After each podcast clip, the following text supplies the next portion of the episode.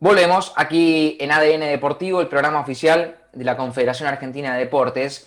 Y hemos tenido la posibilidad de hablar con grandes protagonistas del mundo del deporte. Hemos hablado con el profe Signorini, hemos hablado con el Flaco Traverso, hemos hablado con Nora Vega, eh, una, una patinadora histórica de nuestro país. Hemos tenido grandes, grandes protagonistas aquí en ADN Deportivo. Y hoy le toca al mundo del hockey. Hemos hablado también con Daniel Orsanic. ¿Cómo olvidarnos de Dani también en el mundo del tenis. Y hoy nos vamos a meter en el mundo del hockey porque tenemos una eminencia eh, de, este deporte. Estoy hablando de Sergio Cachito Vigil. Cachito, es un enorme placer tenerte aquí, saludarte. Nacho Genovar, del otro lado, ¿cómo estás? Muy bien, Nacho, un gusto estar con ustedes. Qué, eh, lindo todas las personas que han entrevistado, qué honor eh, de estar aquí con ustedes. Lo mismo, Ariel y Santiago. La verdad que que es un placer enorme, Cachito, tenerte, tenerte con nosotros. Eh, aquí le dedicamos el, espacio a todos los deportes porque creemos que lo merecen y, también eh, creemos que, tienen poca difusión la mayoría de los deportes y siempre se centran en unos pocos. Eh, y, por eso le damos el lugar que, merece cada una de las disciplinas. te quiero preguntar en primer lugar, y antes de meternos en, tu rica historia de vida, ¿en qué momento te encontramos en este contexto? Si, si creías que en algún momento esto iba a pasar, lo ibas a vivir, eh, relacionado por supuesto al deporte, a tu vida eh, en particular. Contame un poco cómo estás hoy. Bueno, eh, a ver, estoy en este momento con mi familia, que eso es muy importante, porque meses atrás yo viajaba constantemente a Chile y tranquilamente me podría haber tocado la pandemia y después el espacio de cuarentena en Chile y hubiese estado bastante tiempo sin ver a mi familia. Entonces, por suerte pude pasarlo eh, este momento con mi familia. ¿Y cómo me, y cómo me encuentra? Te cuento, Nacho, que toda mi vida con los equipos traté de generar en el proceso de entrenamiento eh, situaciones de crisis, eh, generar virus en el, en el sistema mientras entrenábamos. ¿Para qué? para probar nuestros anticuerpos, para ir a nuevos, nuevos estadios de evolución. Yo creo que cuando se generan eh, eh, crisis, eh, cuando se generan dificultades, cuando, aparecen las dificultades, cuando aparece algún virus, podemos ver cómo responde nuestro equipo. Y eso lo hacía siempre. Me acuerdo que las jugadoras y los jugadores me preguntaban, pero ¿por qué? Eh, muchas veces se trata de tapar cosas y decir, bueno, si hay alguna dificultad, ¿cómo la podemos tapar? Lo importante es que estamos bien. Y, y a mí y al cuerpo técnico que me tocó conducir, que siempre fueron variando, tratamos de no ocultar las cosas, sino enfrentarlas, aceptarlas, gestionarlas y superarlas. Eh, y eso nos permite encontrar nuevos espacios de evolución.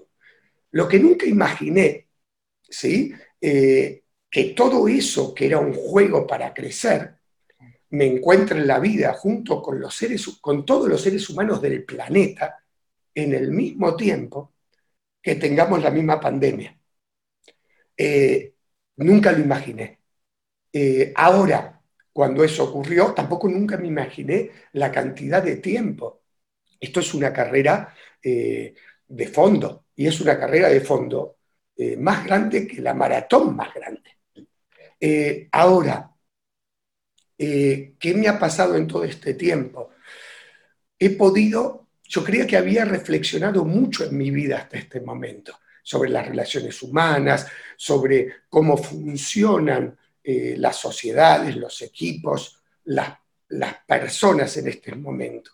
Pero esto superó todo. Y, a ver, lo puedo dividir en dos.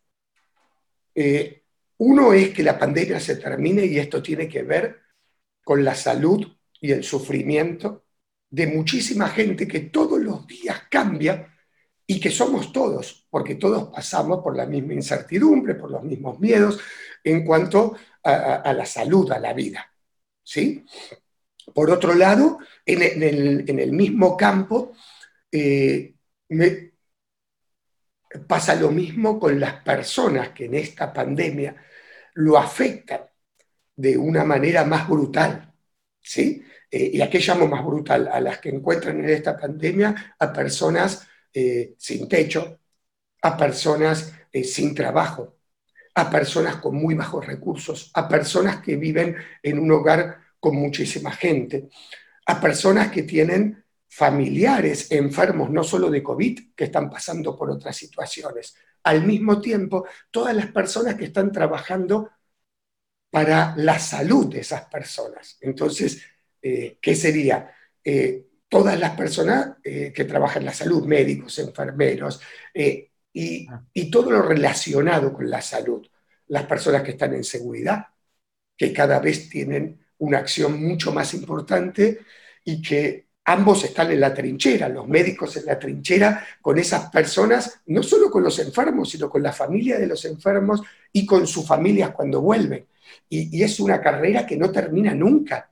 Y es todos los días ponernos en el lugar de la persona que sale a la mañana y quizás no vuelve hasta dentro de dos o tres días, o quizás que vuelve a su casa y sale de nuevo, para estar constantemente con personas que están sufriendo.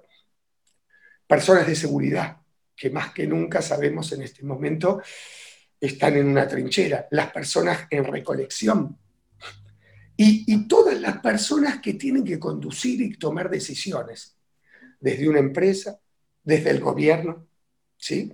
Desde instituciones, desde, desde colegios, porque todos tienen que tomar decisiones donde muchas veces es una sábana corta también me pongo a pensar en las personas que tienen que tomar decisiones desde un lugar de oposición y crítica. ¿Quiénes tendrían que ser en ese momento para poder todos escucharnos y ponernos en el lugar de cada una de las personas que tienen que tomar decisiones, desde los padres, desde los directores de colegio, desde las personas que trabajan en una empresa y tienen que tomar decisiones con sus empleados, desde sus empleados que necesitan en ese momento más que nunca, que, los sustenten, que, los banquen. Eh, me pongo en el lugar de los entrenadores, en este caso de deporte, y voy a deporte, que, que en este momento eh, o han perdido su trabajo o ha sido reducido el sueldo, o su deporte, al no ponerse en funcionamiento, su federación no tiene los recursos. Entonces, ¿qué saco de esta pandemia y lo llevo a, los virus que se generaban en, en ese equipo?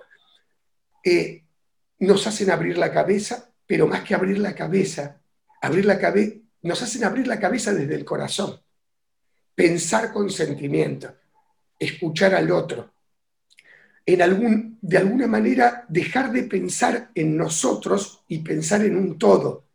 ¿Y cómo hacer para que, eh, como cuando jugamos en el deporte, muchas veces podemos estar mal individualmente, estar jugando un mal partido, pero cuando te sustenta un sistema, y lo más importante es el sistema, cuando vos vas pasando por algún mal momento, un sistema te protege. Y también vos dejas de pensar en vos y pensás en sistema.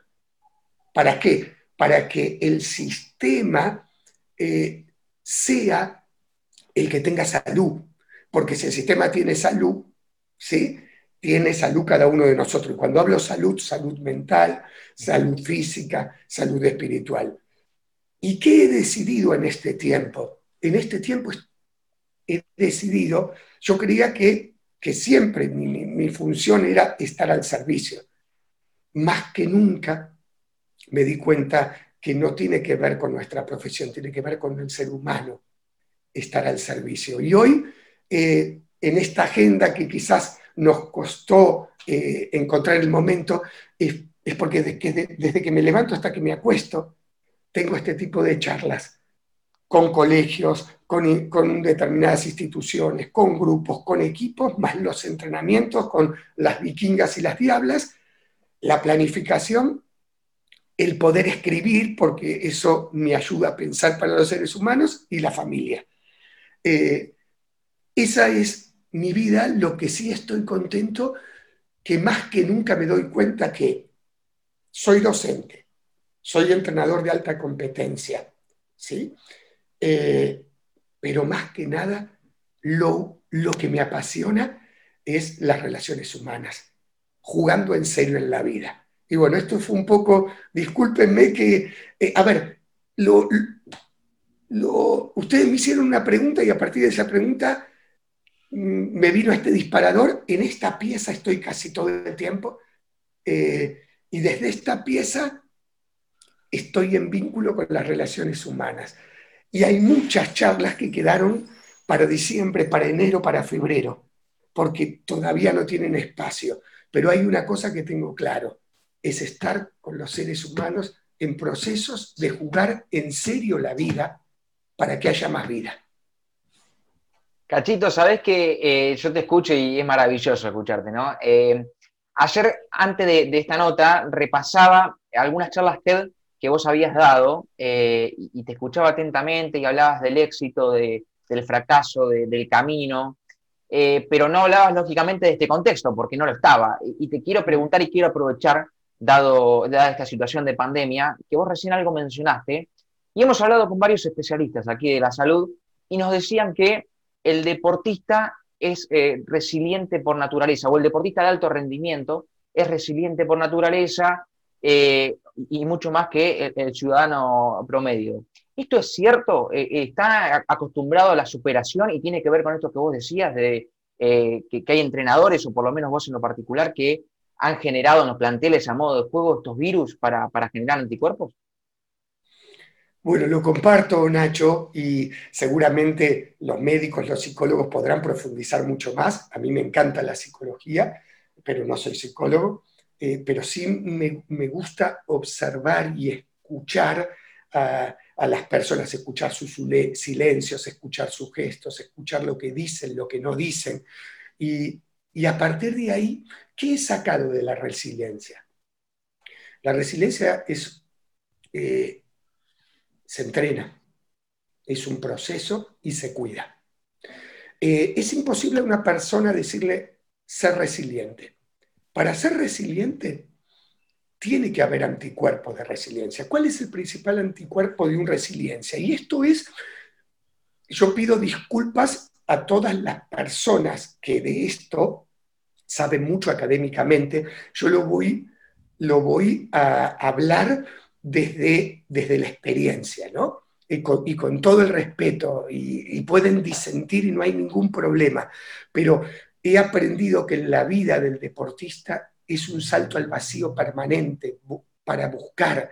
El deportista de la vida, no solo el deportista del deporte, piensa, siente, rompe estructuras, integra capacidades, y se nutre de cada logro del camino, porque esos logros son ganares, y esos logros no son resultados, no es el resultado final, esos logros vienen a ser eh, descubrimientos, mejoras, aprendizajes, ¿sí? Que, te, que van transformando tu ser. Entonces, una persona resiliente, hay algo que para que haya resiliencia primero tiene que haber confianza. Vos tenés que estar en una situación, en, una eh, en un modo confianza. La confianza es un valor, un juicio y una emoción. Eh, tiene esa particularidad. Cuando vos estás en emoción de confianza, ¿sí? hay, hay acciones eh, que te permitís hacer. Hay, vos, vos cuando estás en emoción de confianza, podés ver la situación muy diferente a cuando estás en desconfianza. Pero vos sentís confianza, entonces hay cosas que podés hacer. ¿sí? Hay cosas que podés eh, hasta tolerar, porque las aceptás, porque son parte del camino. Eh, también la emoción es un juicio. ¿Sí? Es como vos interpretás el contexto, cómo interpretás la posibilidad de una victoria y una derrota. ¿Cómo interpretás la situación de que un gesto técnico que estás intentándolo hacer durante dos horas, tres horas no te sale? ¿Sí? Y cuando vos estás en interpretación, o sea, en juicio de confianza, vos sabés que no te sale, ¿sí? Porque no te estás, que no te sale el gesto técnico tal cual como soñás que te salga, pero te sale un poquito mejor que hace 10 minutos. Y ese mejor de hace 10 minutos en tu interpretación es un gran crecimiento. Por eso, eh, cuando estás en ese modo, hay algo que, hay un poder que vos tenés. Y el otro que tiene que ver en el valor de la confianza, que es en el relacionamiento con las personas y con lo que ocurre. Por eso cuando se pierde la confianza entre las personas es muy difícil recuperarla, porque es un valor, tiene que ver con, con acciones que ocurrieron. Entonces, ¿qué es la resiliencia para mí? Es la unión. Es cuando el deportista de la vida tiene confianza. Cuando el deportista tiene confianza en el entrenador, tiene confianza en sí mismo, tiene confianza en el contexto, tiene confianza que aunque haya descendido o haya perdido una final, la vida te da la posibilidad de un nuevo desafío. Entiende que en la vida no hay revancha, sino nuevos desafíos. Eso es muy importante porque si entiende que hay revancha, se ancla en el pasado, en el nuevo desafío, lo toma, eh, lo que ocurrió, el resultado que ocurrió, lo toma como parte de posibilidad. Entonces siempre está viendo un nuevo desafío. ¿Qué pasa? Está en modo, cuando todas esas cosas ocurren y está en modo de confianza, tiene seguridad en su vida. Y no lo derrota a su vida una es muy difícil de que sea derrotada una persona que está en confianza. Puede perder un partido, pueden elegirlo, la persona que ama puede decirle que se le quiere declarar, no, no me gustas, pero esa persona confía en el amor. Va a seguir buscando. A veces a una persona que lo eligen o no, para un proyecto, para un equipo, en una lista, va a tener tristeza cuando no es elegido pero no va a perder su confianza. Entonces, una persona que tiene confianza y que en el medio donde está le genera confianza, le da seguridad. Cuando ese, es el elemento, clave. Eh, ese es el elemento clave. Confianza más seguridad ¿sí? genera resiliencia. Es muy difícil que una persona tenga resiliencia si no siente confianza y seguridad. ¿Por qué es resiliente? Porque confía en el proceso. Porque entiende el juego de la vida. Por ejemplo, imaginemos que una persona no entienda en la vida que el emprendedor que todos somos, todos emprendemos, emprendemos en nuestra profesión, emprendemos familiarmente, emprendemos cuando decidimos eh, hacer una pareja, eh, eh, cuando decidimos tener una familia e intentar tener hijos que no sabemos si vamos a tener o no.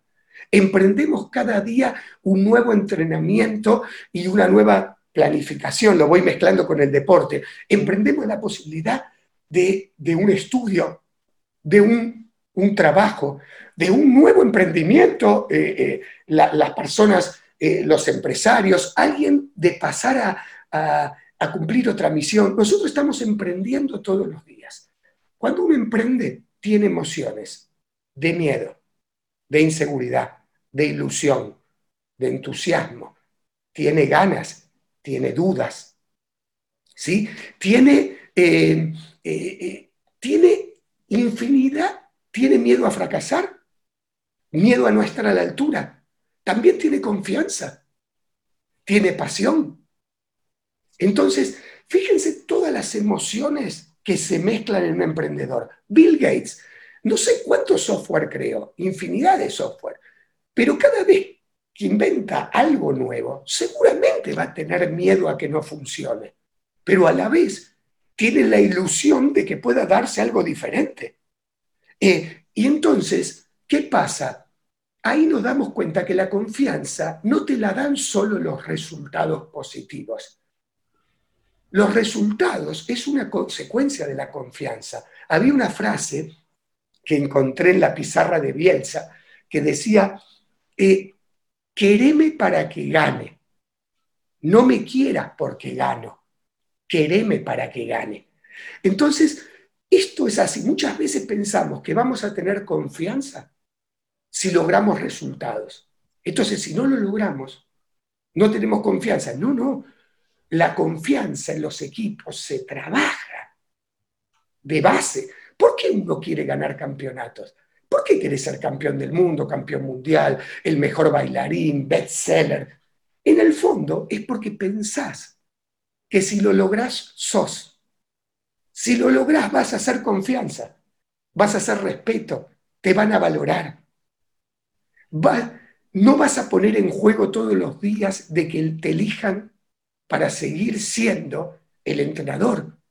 Entonces pensamos que la confianza la dan los resultados. Por supuesto, la confianza la dan los logros. ¿Y los logros qué son? Esos pequeños resultaditos que no aparecen como resultado, que son grandísimos, que vos cada día sos un poquito mejor que el día anterior. Como profesional, como padre, como madre, como sociedad, como equipo. Si vos sabés distinguir esos logros que vas teniendo, quizás no sos una persona que pueda asistir, hacer una asistencia de gol de un día para el otro, pero cada vez más te animás a probarlo y cada vez más aprendes a tomar una decisión. Quizás no tomaste la mejor decisión, pero tomás decisiones. Esos son logros. Eso te da confianza. Y eso da confianza en el sistema. ¿Qué te da confianza? Que vos estés en un lugar que pueda cerrar, que distinga error de negligencia. El error es búsqueda, la negligencia es romper acuerdos humanos, conceptuales. Entonces, ¿qué ocurre acá, Ariel, Nacho, Santiago? Que cuando un equipo, una persona, un equipo, una sociedad empieza a tener confianza, vos tenés seguridad, que vos valés por lo que haces, con los valores que lo haces por tus intentos, por tu búsqueda. Y también una sociedad que empieza a entender que fracasar es no reconocer que en el juego de la vida todos los días podemos ganar y perder, que ambas posibilidades existen. Fracasar es no entender que fracasar no es o gané o perdí. Fracasar es no haber sido capaz de corresponder en tus acciones la elección de quién quería ser, como persona, como equipo, como sociedad. Entonces, cuando vos tenés confianza, ¿sí? construís seguridad. Cuando vos unís confianza y seguridad, es más fácil ser resiliente en los momentos de pandemia de la vida, porque vos estás protegido, cuidado, escuchado, como equipo, como sociedad, y vos sabés que nadie te va a dejar caer, porque en un momento podemos caer todos un poquito, lo que no tiene que caer es el sistema. Y ahí es donde construís, a través de esa resiliencia que fue provocado por confianza y seguridad, construís solvencia humana, que es el estadio de búsqueda. Porque confianza, la confianza construye seguridad. La confianza y seguridad provocan que vos tengas resiliencia en momentos de crisis y también en los momentos de bonanza vos puedas vivir para que gane el equipo y la sociedad. Entonces, ¿qué construís? Solvencia humana. Y cuando construís solvencia humana, lo que tenés son ganares diarios, no de una persona, de dos, del que gana un torneo, que en un deporte todos intentamos salir primero o mejor que la ubicación anterior, y eso es una gran excusa que tiene el deporte, y ahora lo resume el deporte. Todo lo que hacemos para salir primero, para salir segundo, porque a veces es, eh, o, tercero, porque uno se va superando cada día, ¿sí? o no salir último en algún momento, que no es vergüenza salir último, porque alguien tiene que salir último. Y hay veces que todos juegan bárbaro y alguien tiene que salir último. O todos juegan bárbaro y no todos pueden salir primero. Con esa excusa de competir con el colega de la vida, ganamos los dos y crecemos los dos. Por eso la real competencia, que vos te des cuenta que todos competimos para salir primero, para que todos ganemos experiencia, crecimiento, ¿sí? Y que no se caiga ningún competidor de la vida es nuestro gran desafío. ¿sí? No es competir primero para decir yo me llevo todo el oro que, que, hay y vos no te llevas nada. No, yo me llevo la presea de oro, otro de la plata, otro la de bronce, otro el honor de haber llegado a un cuarto, un quinto lugar, otro el de haber peleado hasta lo último para no salir último. Todos nos llevamos algo. A ver, eh, si tu vida es buscar conseguir todo el oro que está en juego, vos podés elegir buscar conseguir todo el oro que está en juego. O podés intentar sacar todo el oro que tenemos adentro. Parece parecido y es muy distinto. Buscar todo el oro que está en juego, es decir, lo más importante que el oro lo tenga alguien y que sea menester de alguien. Y tener más que todos los demás, porque eso es la vida. Eso es un paradigma. Otro es sacar todo el oro que tenemos adentro. El sacar todo el oro que tenemos adentro. Imagínate que si todos sacan el oro que tienen adentro, lo que hay es oro. Y después en la competencia, que uno ganará en un momento, otro en otro, pero hay oro en el deporte, hay oro en la sociedad, hay oro en la vida, y todos pueden encontrar su campeón. No todos salen campeones del mismo torneo. un torneo, un campeonato, es un campeonato. El gran campeonato es que haya oro en nuestra vida y que dejemos oro. Y eso es lo que te enseña el deporte. ¿Y por qué el deporte te da resiliencia? Porque te enseña que los récords se baten. Hoy Nadal 13 Roland Garros consiguió. Fangio consiguió 5 campeonatos mundiales. Que decía 5 campeonatos mundiales. ¿Quién va a superar 5 campeonatos mundiales? Y Schumacher llegó a 7. ¿Pero por qué? Porque existió un Fangio. Y ahora se está batiendo. ¿Qué es lo importante de haber llegado a cinco campeonatos mundiales? Imagine que el que ganó cinco campeonatos mundiales sufre en su vida para que nadie se lo saque, porque sienta que si le sacan eso, ya no es. Va a vivir enfermo. Él, el que logró cinco campeonatos, lo que tiene que decir, si logré cinco campeonatos, muchachos, chicas, eh, se puede, se puede. Marcó el camino de que todos los días podés ser consistente y podés Entonces, alguien que piensa dice, si alguien tuvo esa consistencia, vos podés entrenar todos los días con consistencia. Todos podemos ganar algo. Todos podemos ganar la posibilidad de, de ser un poquito que, mejor que el día anterior, de encontrar algo en nosotros y en el equipo donde estamos que antes no teníamos. Eh, si nosotros vivimos la vida intentando valorar los ganares, esos logros diarios.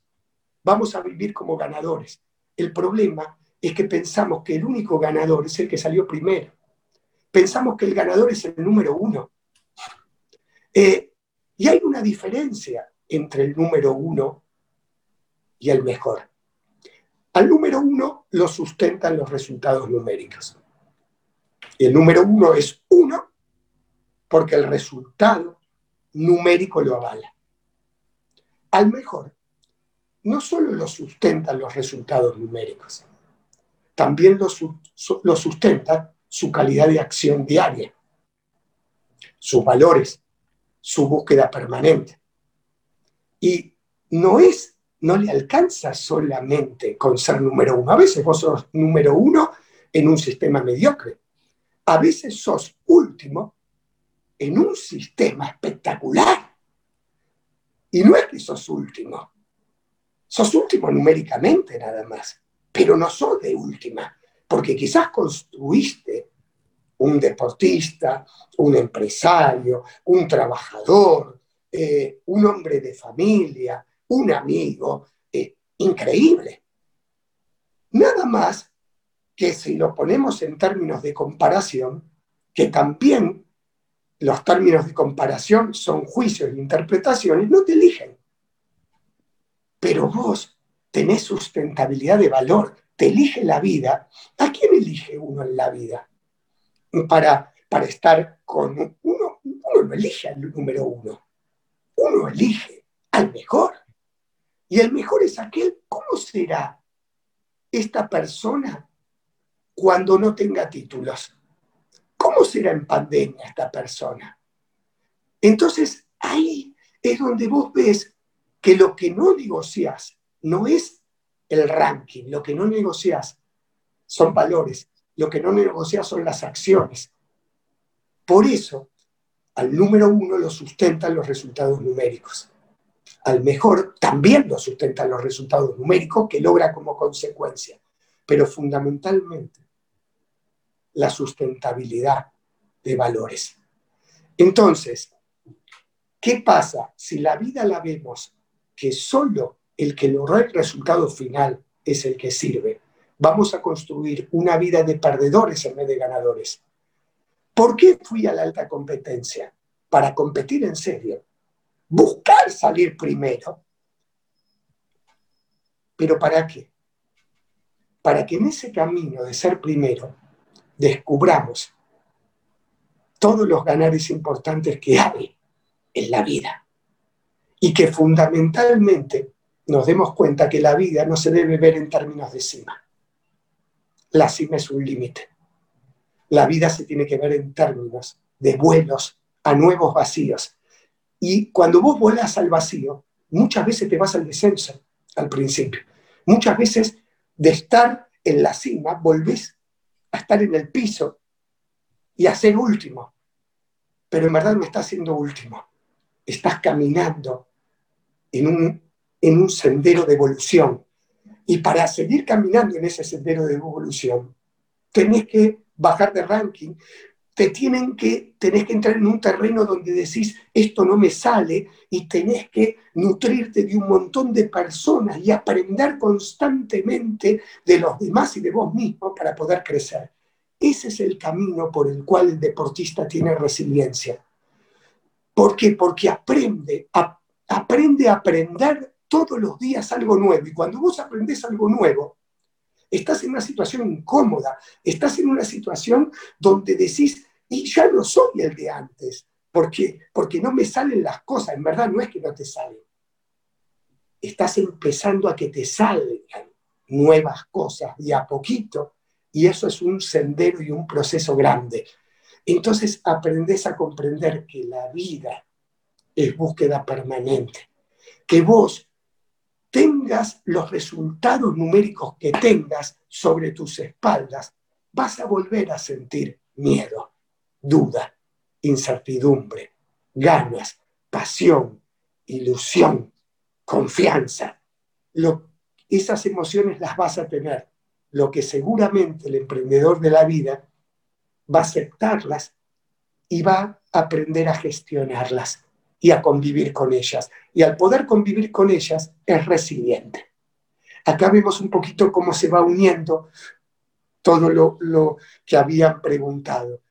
Ustedes me preguntarán, ¿por qué, Cachito, te hacemos una pregunta? Teníamos 20 preguntas para hacerte, te hicimos una y te tomaste 20 minutos.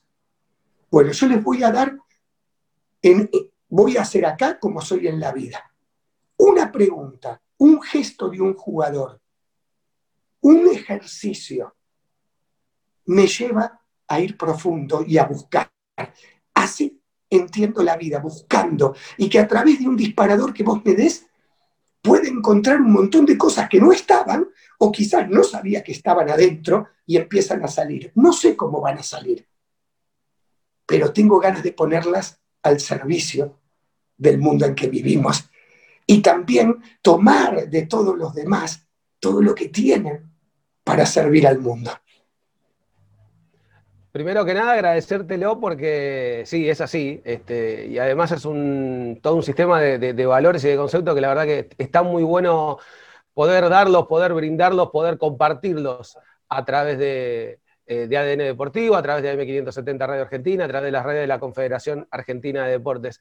Y en particular me disparaste un concepto que es eh, similar, si querés, que vos hablabas de la confianza, que muchos lo vemos como eh, un punto de llegada, y en realidad hay pequeños momentos de confianza que generan justamente eh, un momento en particular. Y es parecido, hasta, si querés, al concepto de la felicidad. Muchos creemos que la, felicidad, que la felicidad es un objetivo. Y en realidad son pequeños momentos eh, que después te llevan a algún lado. La felicidad no está en haber llegado a algún lugar, sino en todo caso en el, proceso. Lo que hablaba Bielsa, la famosa nobleza de los recursos, que ganar, empatar y perder son meras circunstancias. Y por eso, quizás uno de los discursos que está contrapuesto, que no, está bueno y que quizás no es tan deportivo, es esta cuestión de el segundo es el primero de los perdedores. Y, nada que ver, creo que, va por ahí, que entender que em, lo importante está en el proceso, no tanto en el resultado. El, resultado es una mera circunstancia, cachito. Bueno, es tan claro lo que estás expresando y tan difícil de verlo en estos tiempos. Eh, a ver, imaginen que la confianza y la felicidad sea un punto de llegada. Qué pocos momentos de confianza y felicidad tendríamos. Eh, una de las cosas que me gusta compartir con los equipos es que tengamos un sueño grande. Y que ese sueño grande sea más grande que la meta. ¿Y por qué esto? Porque la meta es un punto de llegada. Solo ocurre en la llegada.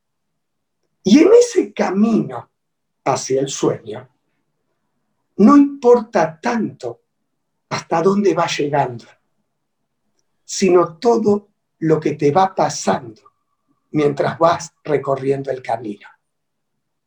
Es ahí donde ocurre confianza, es ahí donde ocurre felicidad. Por eso la confianza ¿sí? y la felicidad en términos de constancia no existen. Porque no es que si vos llegaste a conseguir algo, ya sos feliz y ya tenés confianza. Vos en el camino vas construyendo confianza y vas teniendo momentos de felicidad. Y los momentos de felicidad ocurren cuando el camino que recorres está en concordancia con la vida que elegís, con las personas que caminan con vos y con vos mismo. El gran problema de la confianza y la felicidad en términos de llegada y de éxito es que se hace en comparación con otro. Y la confianza, la felicidad y el éxito no tienen que estar en comparación con otro. Porque si no, lo que haces es traicionar al concepto esencial de confianza, felicidad y éxito. Porque imaginen, que el único éxito que podés conseguir es si obtenés más que los demás, o si te eligen más que los demás, o si sos de determinada manera con respecto a los demás. No. Cada persona está para algo acá, para regalar lo que es. Y por supuesto, todos los días tiene que revisar su ser y tenemos que estar siendo más cosas de las que fuimos ayer. Entonces, ¿Cuál es el tema de la confianza? Si vos comprendés que hay naturaleza que vos tenés y que, que enriquece al sistema, y hay naturaleza que todavía vos no descubriste, pero que si vos te nutrís de la naturaleza del otro, podés hacer que eso también ocurra, aunque sea, hay cosas, por ejemplo, le voy a poner el deporte, hay cosas, yo era un gran pasador, yo pasaba bien la pelota y corría y defendía. No era un gran definidor de jugada, ni eludía muy bien, ¿sí? Pero lo importante es que no es que yo eluda bárbaro, que haga goles bárbaro. Lo importante es que haya, haya alguien que eluda y haya alguien que haga goles. Y lo que yo no tengo lo puede tener otro. Y yo lo puedo tener a través de lo que tiene el otro. Y por supuesto voy a intentar mejorar de hacer goles, pero no me voy a obsesionar que si no hago goles, no, no, soy, no tengo confianza, no soy importante para el sistema. Yo quizás haciendo goles voy a hacer dos puntos. Entonces digo, no, dos puntos, no soy nada. Sí, soy dos puntos. Pasando la pelota soy ocho puntos. Eh, defendiendo soy nueve. Entonces, estos dos puntos se los regalo también al sistema y al equipo, porque en una de estas me voy a enfrentar frente al gol y que haya llegado hasta dos puntos me va a permitir quizás en algún momento regalar un gol al equipo o por lo menos practicarlo. Entonces, ¿qué veo con esto? Que el gran problema de la infelicidad y de la falta de confianza es la comparación con un otro y no con, y no con, la, con la, y no con la comparación con el ser que fui hasta hace una hora. La confianza se construye cuando yo no podía ser puntual, por ejemplo. Y de a poco conseguí ser puntual. Y todo eso me cuesta todos los días. Estoy poniendo un ejemplo cualquiera. Yo no podía no reaccionar ante una crítica. Y poco a poco cada vez reacciono un poquito mejor. Quizás no, no tengo la templanza que tiene un compañero ante esas dos situaciones, pero cada vez soy un poquito mejor. Si mi confianza va en tener la misma templanza que tiene el que tiene más templanza, no voy a tener nunca confianza. Si yo veo que cada vez puedo regalarme un crecimiento mayor, la confianza va a ser grande. El gran problema de nuestra sociedad, es del primero y del segundo, es que cuando alguien sale segundo, estaba por ser primero, le hicieron un gol de casualidad y quedó segundo. Estaban preparando una fiesta diciendo que este equipo era súper sólido, maravilloso, y como salió segundo cambió el discurso. Entonces, de ser un equipo que iba a transmitir valores de confianza, de consistencia, de juego, pasó a ser otra cosa por el resultado. Eso es una incoherencia total. Pero es una incoherencia total porque ponemos en comparación, de acuerdo a cómo saliste en el ranking, a último momento, recorriste un camino que fuiste como campeón y en el último momento, un equipo que también recorrió un camino para campeón, te ganó por un detalle. Y todo lo bueno que habías construido ya no es bueno saliste segundo, no tuviste la Es una locura. Es una locura. Eh, se analiza el punto de llegada y no analizas todo el recorrido. ¿Y dónde está el éxito, la confianza, la felicidad? En este espacio, en el recorrido del camino. Mira, uno declara objetivo. ¿Para qué declaras un objetivo? Para ponerte en acción.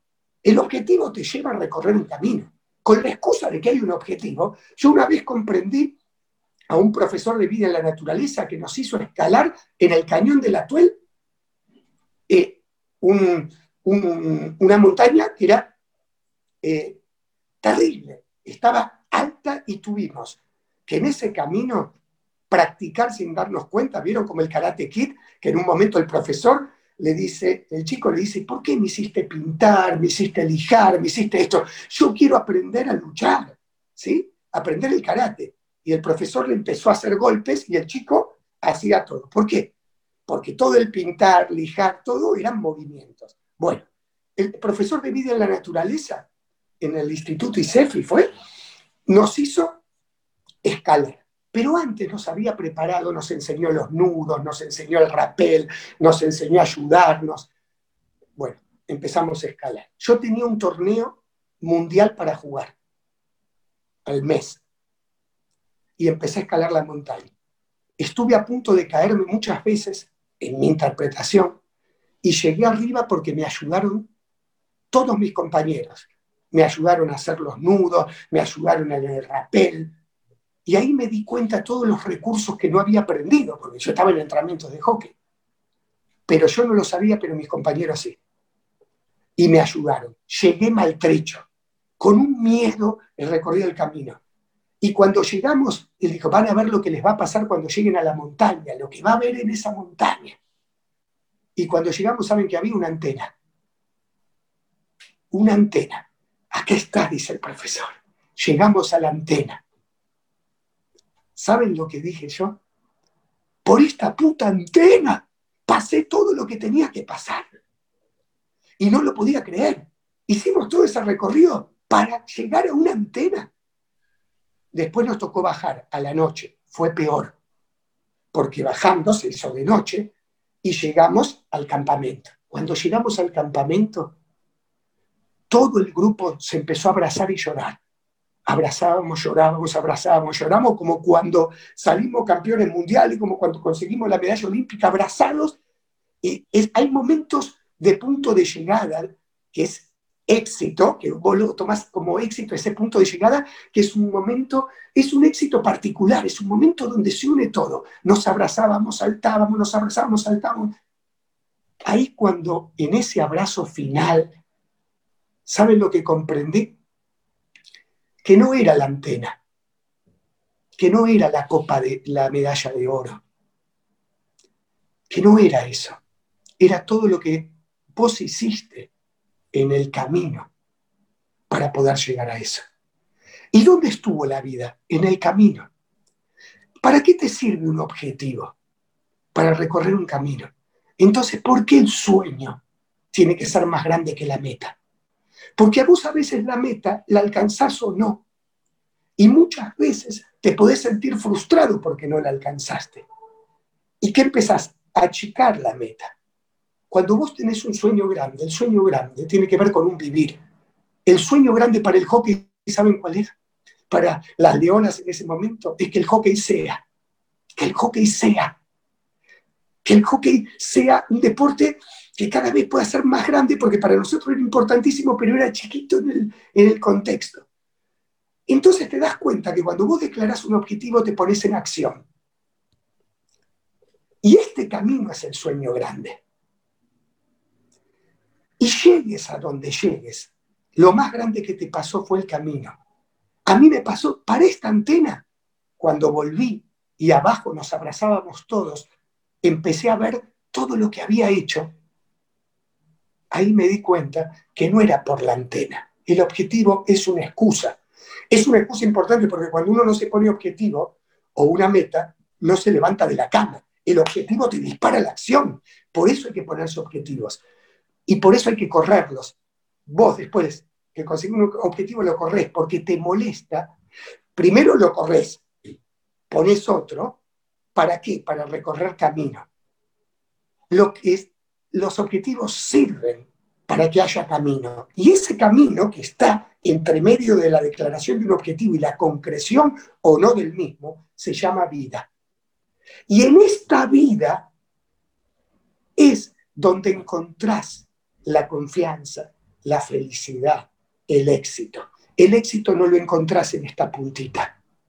Si lo encontrás en esta puntita, tu éxito va a depender que es en este punto seas el que lo alcance y que nadie más lo alcance. Entonces, si tu éxito es que, es que vos lo alcances y que nadie más lo alcance, o que solo de tu equipo, todos los demás son enemigos de la vida. Y así estamos construyendo nuestra sociedad actual. Uno gana y todos pierden.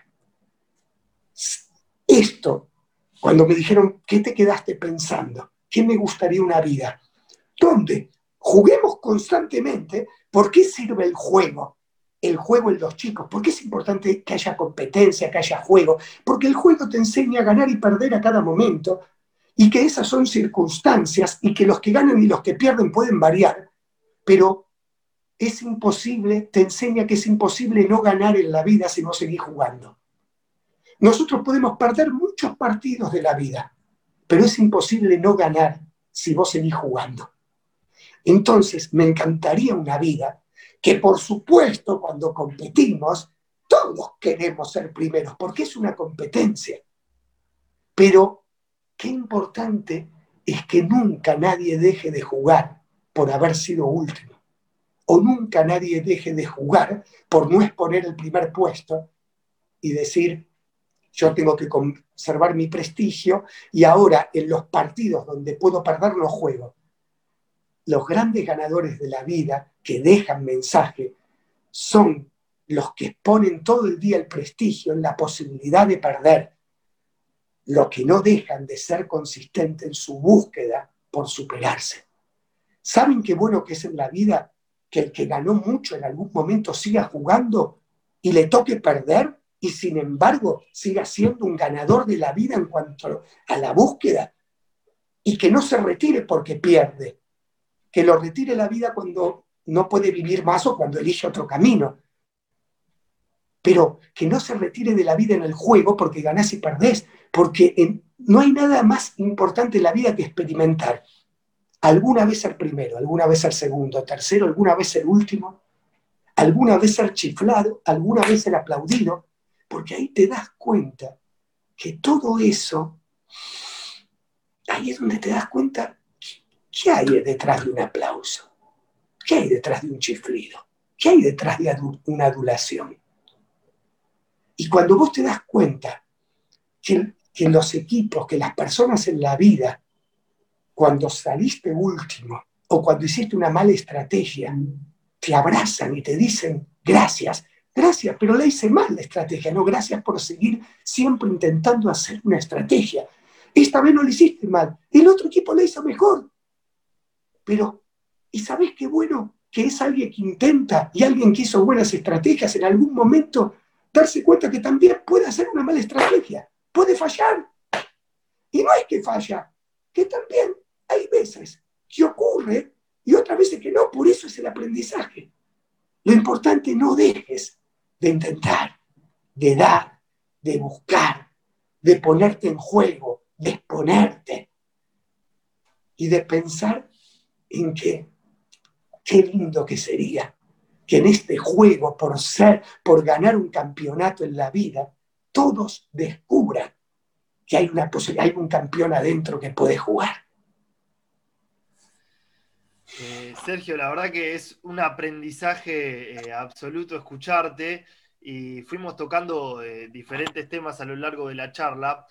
Yo quiero ir un poco a lo que es el hockey argentino. Uno sin meterse tanto en las cuestiones justamente de, que involucran al hockey argentino, ve desde afuera que hay un entrenador que, del seleccionado masculino que, deja su cargo en medio de un proceso olímpico. Bueno, hace algunos años hay jugadores que se van, que vuelven. ¿Cómo, cómo ves vos la, actualidad de, la Confederación Argentina de Hockey? Eh, te lo pregunto como símbolo del hockey argentino que sos, como símbolo del deporte nacional que sos eh, y también como, como ex entrenador. Bueno, primero me gustaría contarte que he aprendido a hacerme tres preguntas en la vida. Eh, en los procesos con los equipos, con mi familia, con mis amistades y también con la observación del sistema. Y las preguntas son, ¿qué nos está ocurriendo? Y nos gustaría que siga ocurriendo para conservarlo. ¿Qué nos está ocurriendo? Y nos gustaría que deje de ocurrir para cambiarlo. ¿Y qué no nos está ocurriendo? Y nos gustaría que ocurra. En, esa en esas tres preguntas tengo cosas para aportar, como cada uno de nosotros, desde nuestra visión, que es una visión. Nosotros no vemos las cosas como son, vemos las cosas como somos. Y como, como vemos las cosas como somos, el estar siendo de cada uno hace que veamos lo mismo de diferentes maneras. Y eso es lo que trae problemas. Y sobre todo cuando, cuando se dicen públicamente. Entonces, ¿qué he elegido? Me, hay cosas que de acuerdo a mi observación, me encantaría que sigan siendo así. Y hay otras cosas que me gustaría que se revisen en estas tres preguntas. Y creo que esas cosas, sin duda, tengo que hacerlas en el lugar que corresponde. En algún momento, una vez tuve un error, porque no lo hice intencionalmente, pero, pero afectó, de hacer una declaración pública que, que después no me gustó, porque dije, esto lo podría haber intentado de más veces individualmente, si algo podía cambiar, porque soy parte de un sistema que se llama hockey. Entonces, hoy, todas esas cosas prefiero hablarlas en el seno del hockey. Como contestación, hay cosas que en el ámbito del resultado numérico me gustan, porque es lindo. Y hay otras cosas que, que es importante que todos revisemos juntos. Lo que no tengo dudas que nuestro deporte no solo ha crecido, sino tiene un potencial increíble y también puede tener una salud un poquito mejor, nada más que eso. Pero eso nos pasa a todos. ¿eh? Eh, eh, me parece que, que eso es lo bueno, tenemos cosas para revisar todavía, pero también tenemos muchas cosas maravillosas construidas. Y esto te demuestra que en el camino un, e, un equipo, una sociedad, un deporte lleva mucho tiempo armar. Cachito, eh, la verdad que te quiero agradecer por este tiempo, la verdad que ha sido una nota espectacular. Hemos hablado de superar obstáculos y aquí hemos superado todo tipo de obstáculos tecnológicos que se nos han puesto en el camino. Hemos llegado, hemos atravesado un camino terrible eh, y hemos... Eh, Lo hemos disfrutado. Sí, sí. y hemos llegado a esta nota que ha sido inmensa. Eh, palabras de agradecimiento, orgullo y admiración para tu persona. Bueno, muchísimas gracias, de todo corazón. Cachito, que andes bien, nuevamente agradecerte y seguramente en, pocos, en pocos meses estaremos nuevamente aquí en ADN Deportivo. Muchas gracias a ustedes, ¿eh? disfruten mucho la charla. Un abrazo grande. Abrazo. Abrazo. Cachito Vigil, señores, ha pasado por aquí en una, en una no, en la nota más linda que hemos hecho aquí en ADN Deportivo a través de Radio Argentina, AM570.